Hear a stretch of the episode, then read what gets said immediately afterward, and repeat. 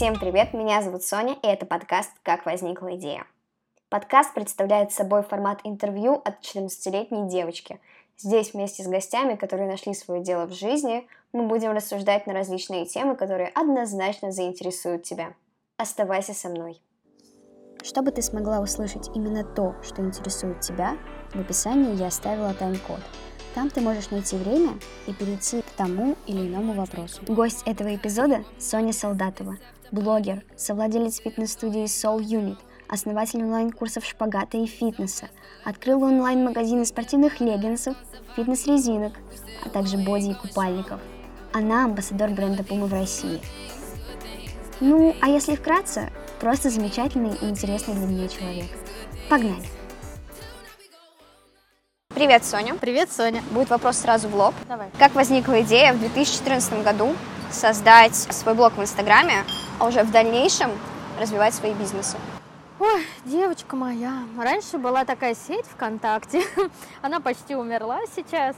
Вот, и раньше там своего рода были блогеры, Э, люди просто подписывались на твою страничку, и даже существовали люди, у них там по 20 тысяч подписок было, висели люди, либо они в друзьях висели, и там уже люди продавали рекламу, там шла торговля, и, и судя по всему, если нам сейчас обрубят интернет, мы туда вернемся. Вот, и я всегда старалась прикольные фоточки сделать, выложить туда, то есть у меня там уже росли подписчики. Затем мой знакомый предложил мне заниматься SMM, тогда на базе ВКонтакте. И у меня был блог, он даже сейчас есть.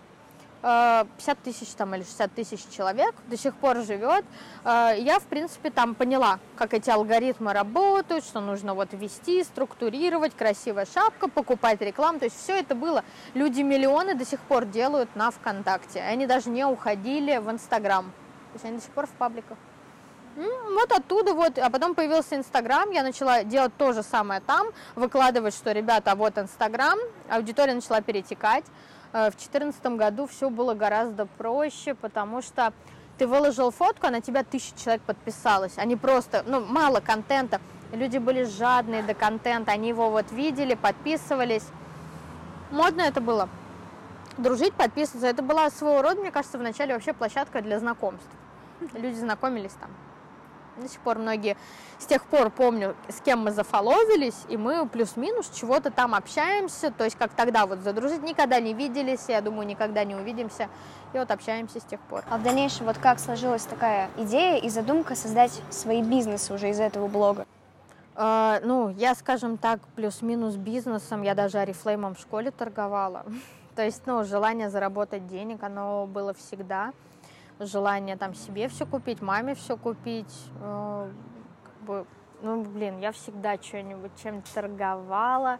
Работала с 15 лет э, в Икее, меня мама устроила в детской игровой. А потом потихонечку уже, ну, всегда я мечтала, что у меня будет и работа основная, и какой-то доп. заработок. То есть я, в принципе, сколько работала в найме до 2015 года, до осени.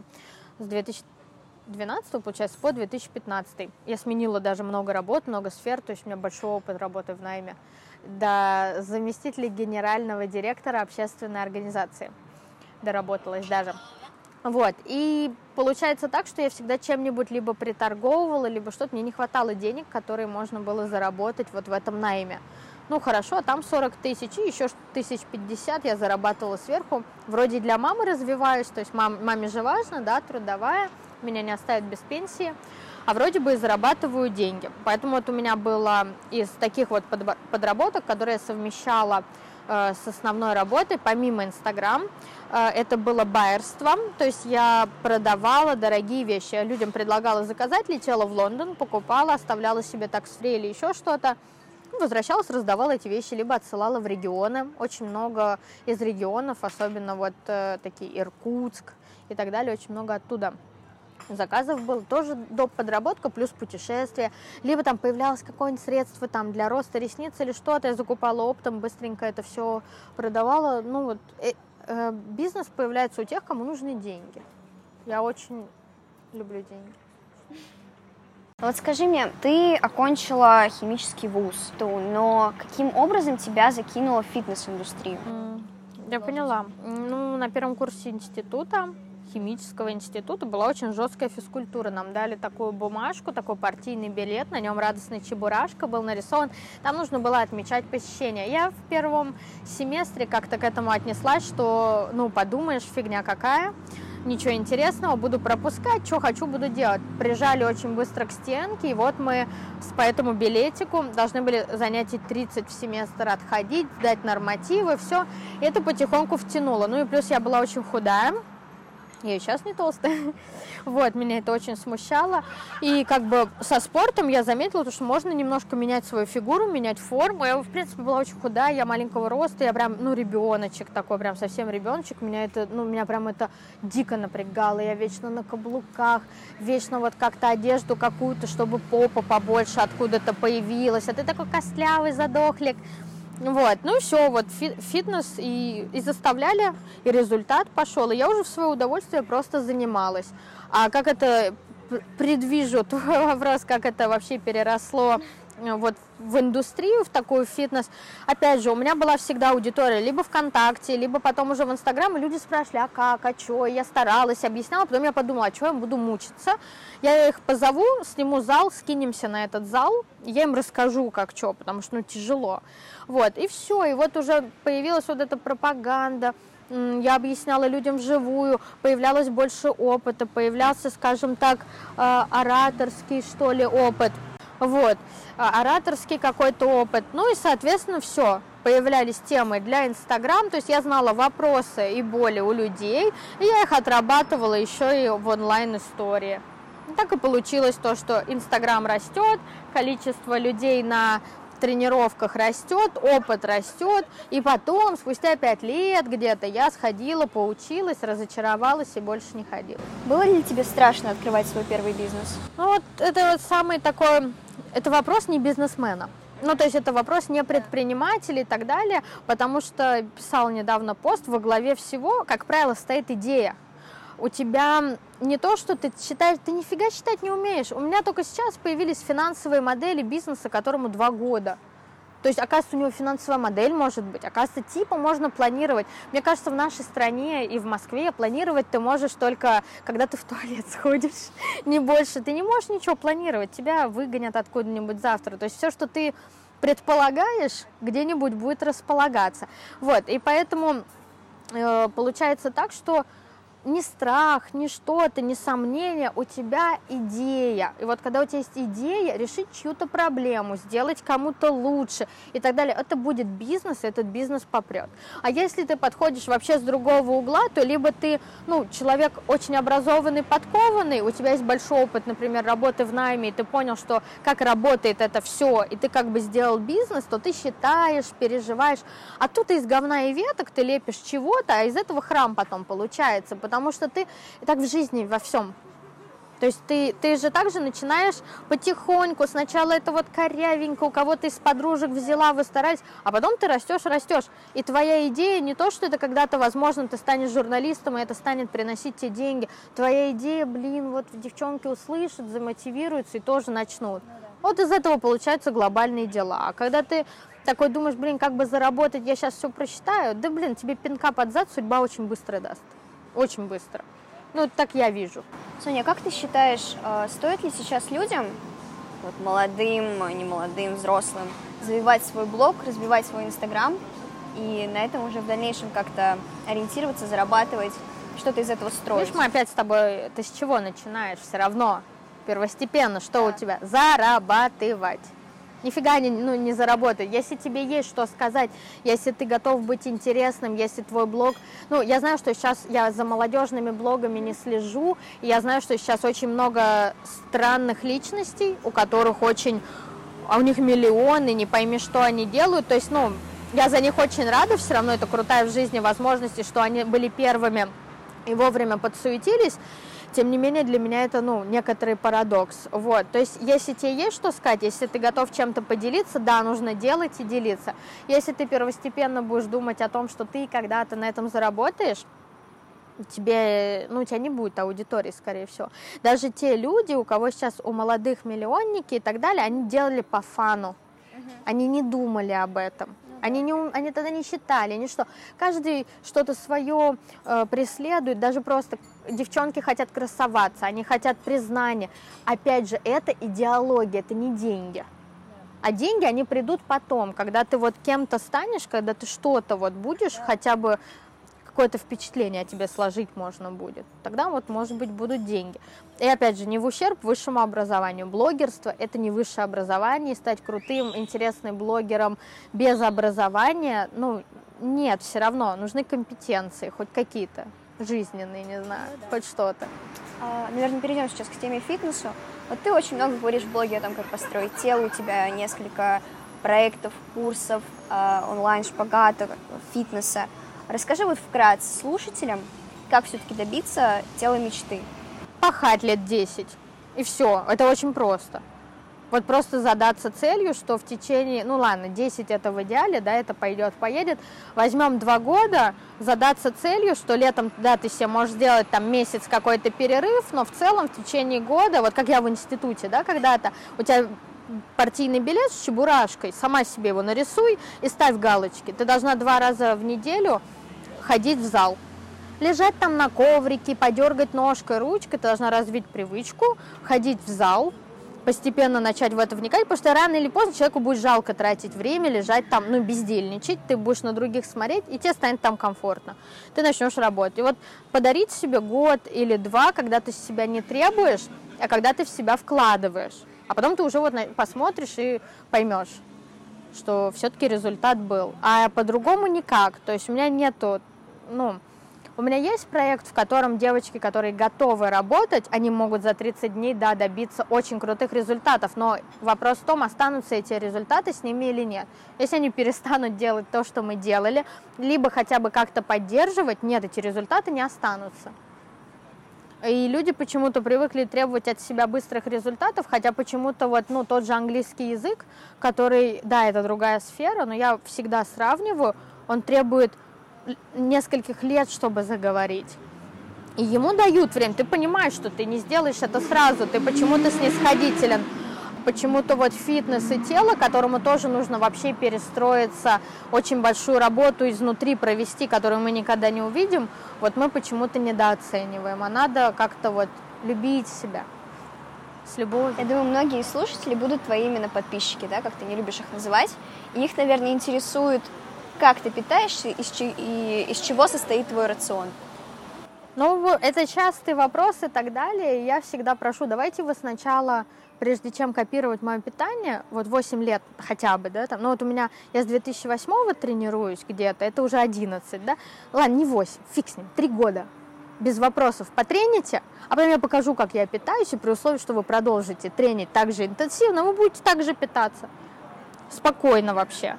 Но пока разговор только, а как питаться, чтобы изменить именно форму и качество тела, да это не важно. Без тренировок, ну, как бы ты ни питался. Ну и опять же, есть момент там конституции. Я всем посоветую убрать белый сахар, чтобы лицо очистилось. Я всем посоветую не пренебрегать жареным.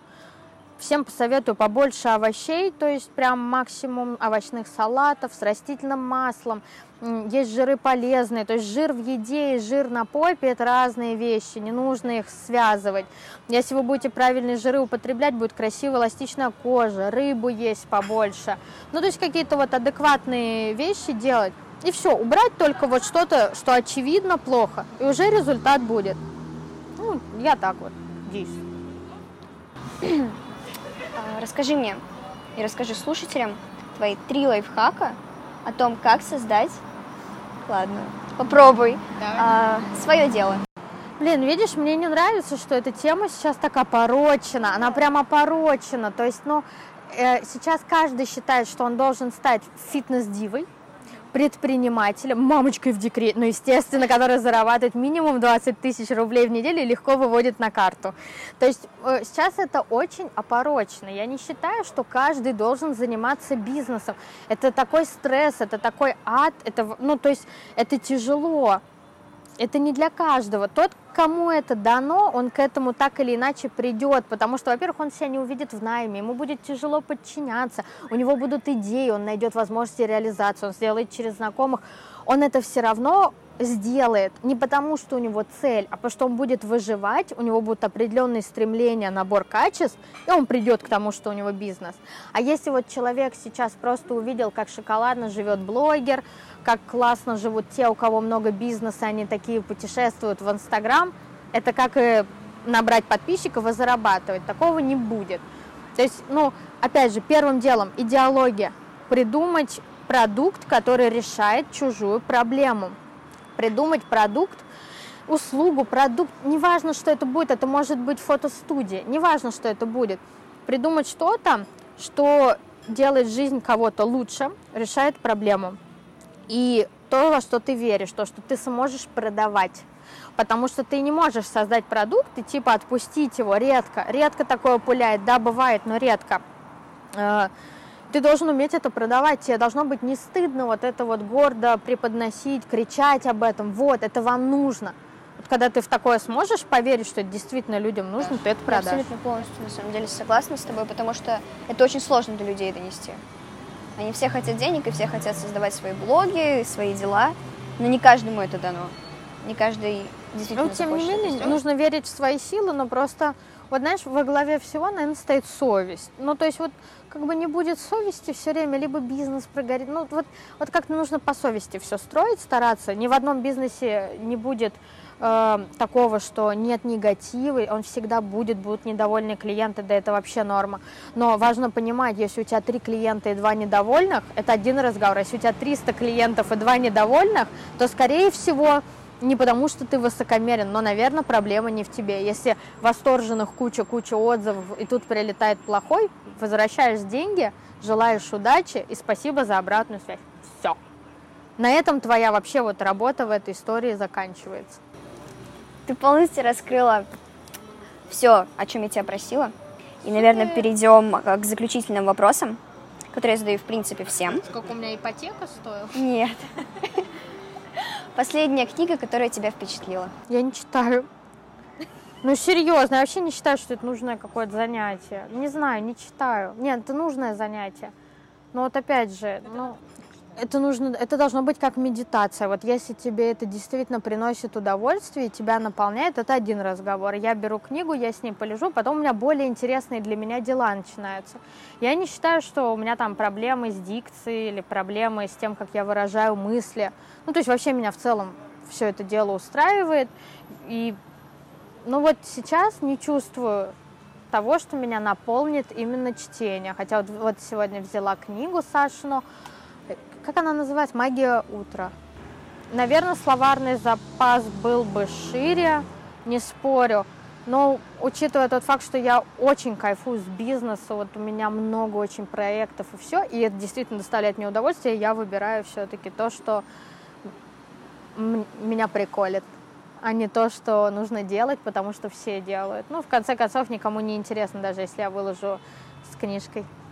Читаю. Последний фильм, сериал или видео, который на тебя сильно повлиял? Мы особо не смотрим ни фильмы, ни сериалы, ничего. Но что касается сериалов, для меня это прям беда-беда. На них нужно много свободного времени, а вот в силу моего рода деятельности я найду свободное время в достаточном количестве на то, что мне нравится. Если меня этот сериал затянет, он ничего не изменит в моей жизни, он меня вообще ничему не научит, но я отодвину вот так вот все и буду сидеть смотреть этот сериал по 6 серий, я буду ложиться в 7 утра утра, но я буду досматривать этот сериал. Вот, поэтому мы сериалы даже особо смотреть не начинаем. Э, чаще Саша включает эм, YouTube, чьи-то... Э, вот утро с Навальным у нас всегда. То есть э, мы, мы кого-то включаем, он слушает, и я между делом тоже. Но вот в целом меня не хватает на то, чтобы лежать смотреть. У меня вот я что-нибудь выложу в сторис, вы мне как понакидаете всего, у нас такой сериал получается. То есть у нас уже там кино по полной программе, и мне интересно, я вот с людьми живыми общаюсь, и не хочу смотреть ни на кого. Саш, что мы смотрели? Чернобыль. Да, Чернобыль, отлично, пять серий. И то последнее, сколько раз я уже пробовала, три раза засыпаю, вырубаюсь. Интересно, я все равно, ну как бы вот э, засыпаю. Эм, классный сериал, который я посмотрела, это Шерлок Холмс, вот у него новый сезон тогда вышел, а мне пришлось с самого начала посмотреть. Там, там показан Лондон. Я вот когда Байером была, я была три или четыре раза в Лондоне. Это абсолютно мой, ну вот город, в котором мне нравится находиться. Он мне несколько напоминал Москву. Вот. И его ты смотришь, и он, черт побери, красивый. Ты там Англию увидишь. Ну, то есть хотя бы ради этого. И у него, вот он мыслит. То есть вот мне нравится, когда в фильмах мыслят. Массаж все время то про картежников, то, то про аферистов, то есть про нестандартный склад ума. Ну, мы сколько это смотрели, но если учесть, сколько люди смотрят и какие они выкладывают... Как... Да не обязательно. Опять же, когда ты хочешь, ты найдешь время. Ты ляжешь спать попозже, встанешь пораньше. Не, ни одной серии. Вообще, ну, то есть вот как бы я не наслышана, у меня подруги многие смотрели, они, ну, как бы обсуждают, и я ни в коем случае, вот опять же, да, вот фраза, да, у кого много времени, то смотрит, а у меня нет времени. Да, блин, я столько времени фигней какой-нибудь страдаю, то есть, ну, у меня есть время, и оно у многих есть. Вопрос в том, что вот меня это не наполняет. Делать нужно только то, откуда ты черпаешь. Все, как только вот ты научишься определять, что тебе действительно нужно, а что, ну, непонятно, зачем ты делаешь, ты эффективнее станешь вообще в 200 раз. Озарение-инсайт месяца. Блин, я потом вам прочитаю, за что я сегодня девочке, вот руководителю маркетинга в Пуман написала. Озарение... Слушай, не знаю. Мне кажется, у меня каждый день столько умных мыслей, я даже надо записывать. Я вообще считаю себя, ну, не глупым человеком, то есть у меня иногда бывает прям, думаю, блин, вот надо, если бы сейчас модно было цитатки писать, я думаю, я бы прям столько постов организовала, не знаю, я, наверное, я, наверное, так не вспомню, я не вспомню, честно, мне не приходит. Каждый день это какой-то в любом случае у тебя инсайт, ты с кем-то вот новым, да, встретился, каждый раз, наверное, прихожу к тому, что, ну, вот нельзя людей посылать, да, вот все, даже если в очи поругались, ни в коем случае, просто потому что это не, не экологично, не потому что там кто-то тебе будет угрожать. И, наверное, не делать вот каких-то, скажем так, высказываний радикальных, которые ты потом изменишься, переобуешься, вот ты вырастешь и так далее, не быть слишком радикальным. Вот не быть. Хотя в теме блогерства это основной хайп. Вот именно нужно высказываться, что ты феминистка, что ты не хочешь детей, что вы child free, что ты никогда не родишь, что родившие они просто не люди. То есть нужно вот это, вот, к сожалению, в интернете. А я вот против этого. Вот не нужно трепать языком. Вот меньше слов, больше дела да? Всем давно известная истина, и вот она как была, как есть, и она будет всегда. Ты плавно перешла к моему последнему вопросу, и я очень благодарна, на самом деле, тебе за возможность, за время. Сегодня то, что ты встретилась со всеми нами, это очень ценно, на самом деле. И для меня в равной мере абсолютно. Увидеть человека, за которым ты следишь очень долгое время, и увидеть его вживую, и понять, насколько он искренен с людьми, это очень многого стоит. Спасибо тебе большое. Тебе спасибо. Процветание твоему каналу. Вот. Оставайся такой, какая ты есть. Ты большая умничка, никогда не зазнавайся, тебя будут много хвалить. Вот, всегда береги себя, свое вот здравое зерно, его расти. А деньги и так далее, это нормальным людям это приходит. Ссылки на все будут в описании. Если тебе понравился этот эпизод и в целом подкаст, подпишись на него и пиши отзыв в приложении подкаста от Apple. Это поможет его развитию, и другие люди смогут его услышать. Оставайся на связи и увидимся в следующем выпуске.